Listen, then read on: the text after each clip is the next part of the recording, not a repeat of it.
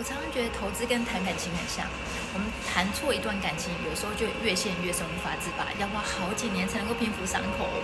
投资也是一样啊，有时候看错一场个股，我们会越陷越深，就想要逢低加码，就越贪越平，到时候就变成一条平线。